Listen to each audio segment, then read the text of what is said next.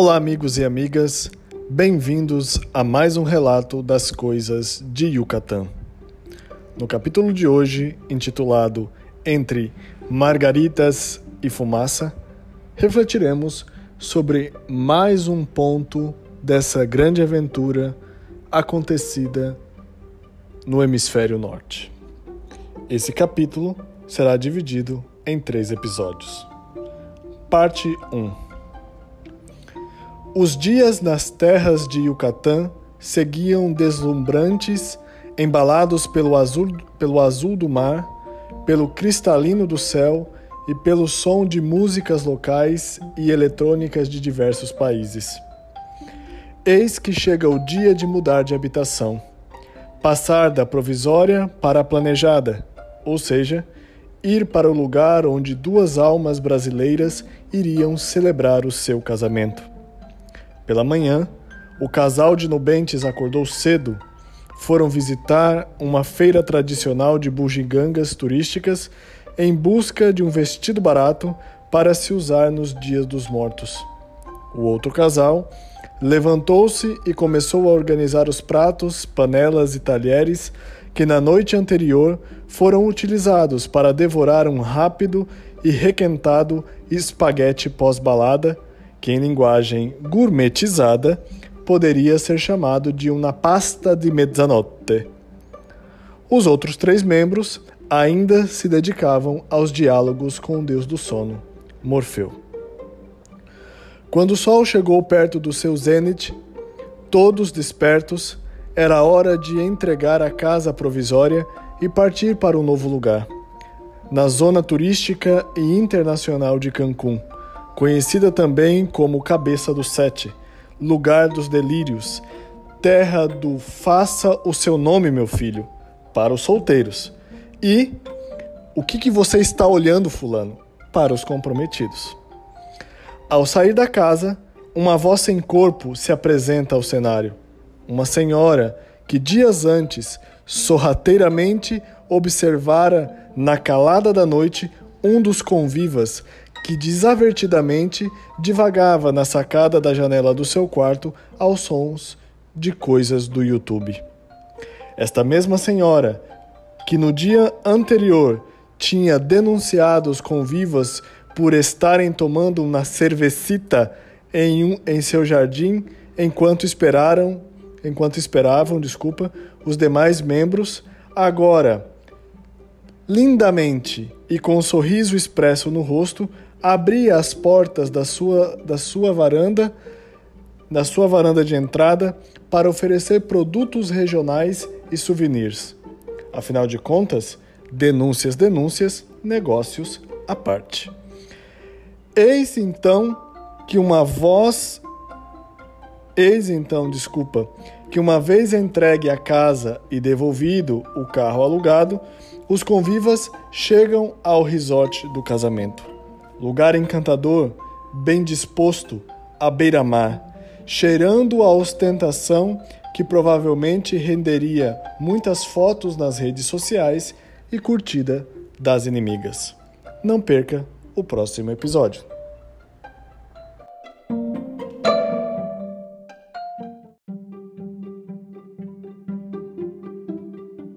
Olá, amigos e amigas, bem-vindos a mais um relato das coisas de Yucatán. Estamos no episódio Entre Margaritas e Fumaça, parte 2. Ao entrar no resort, um primeiro regramento. Os quartos estariam liberados apenas a partir das 15 horas. Pois bem, enquanto isso, para ocuparem-se, os convivas, movidos pelo ímpeto de desfrutar os prazeres dionisíacos da comida e da bebida, assomados às belezas do mar da Riviera Maia, foram ávidos ao mar, aos pratos e aos litros. Foi aí então que a famosa, consagrada e sedutora Margarita se apresentou coroada de uma borda de limão e sal, ou limão e pimenta, que aos poucos, de forma sutil e desapercebida, foi inebriando as mentes dos convivas e turvando-lhes o olhar. Com isso, as horas foram passando E eis que é chegado o momento da alforria, o momento de ascender aos quartos. Uma vez feito o check-in e com as chaves dos quartos nas mãos, os convivas momentaneamente se separaram com o objetivo de se preparar para o Welcome Day, que realizar-se-ia duas horas depois no hall do resort. Tudo estava preparado e agitado. A noiva não queria atrasos. A equipe de apoio estava disposta e tudo parecia normal, até que poucos instantes depois, quando os convivas estavam ocupando-se de seus quartos, ouve-se gritos, barulhos e fumaça que emanavam do terceiro andar do prédio. Um chamado em uníssono: Fuego! E tudo foi se tornando e se tomando de fumaça e agitação. Uma sirene intermitente continuava a soar. Enquanto isso, no nono andar do prédio, quatro convivas tranquilamente permaneciam em seus quartos. Uma das duplas estava dividida, um membro dormindo e outro tomando banho de banheira despreocupado, pois era preciso aproveitar o momento. Afinal, banheiras não são objetos encontrados fre frequentemente nas casas brasileiras. Contudo, o cheiro da fumaça avançava, os gritos aumentavam, o agito febril e descontrolado se instaurou. O conviva que estava no banheiro, achando estranho a falta de luz e o cheiro de fumaça, se levanta e acorda o outro que, assustado, salta da cama e começa a se perguntar: Onde estou? Quem sou eu? O que porventura está acontecendo? A dupla sai do quarto. A porta freneticamente bate e se trava.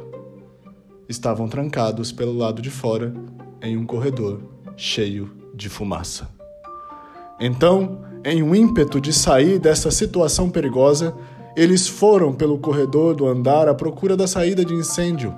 E, para a sua surpresa e não grata satisfação, eles descobriram que toda a fumaça daquele andar vinha justamente daquela saída.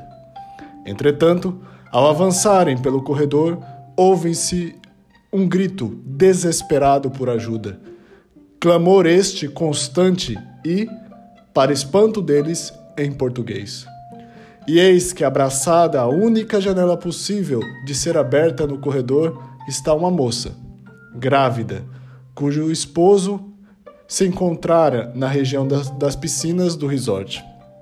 Ambos desesperados pela situação instaurada.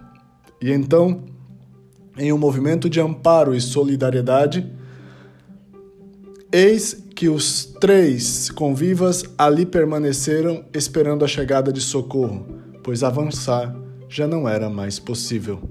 Aquela janela se tornou um grande portal de salvação. Porém, até, os, até de infortúnios, o destino pode produzir momentos de descoberta. A primeira foi que a grávida não era apenas brasileira, mas vinha da mesma região de onde os noivos moravam.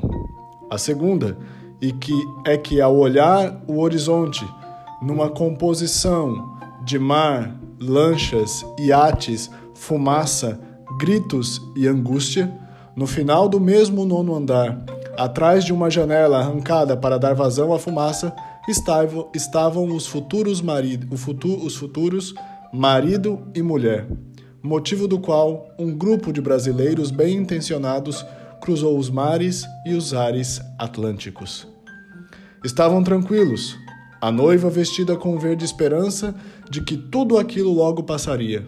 E ali ficaram, os cinco, no mesmo andar, separados por uma muralha de fumaça, por cerca de duas horas. Não perca o próximo episódio.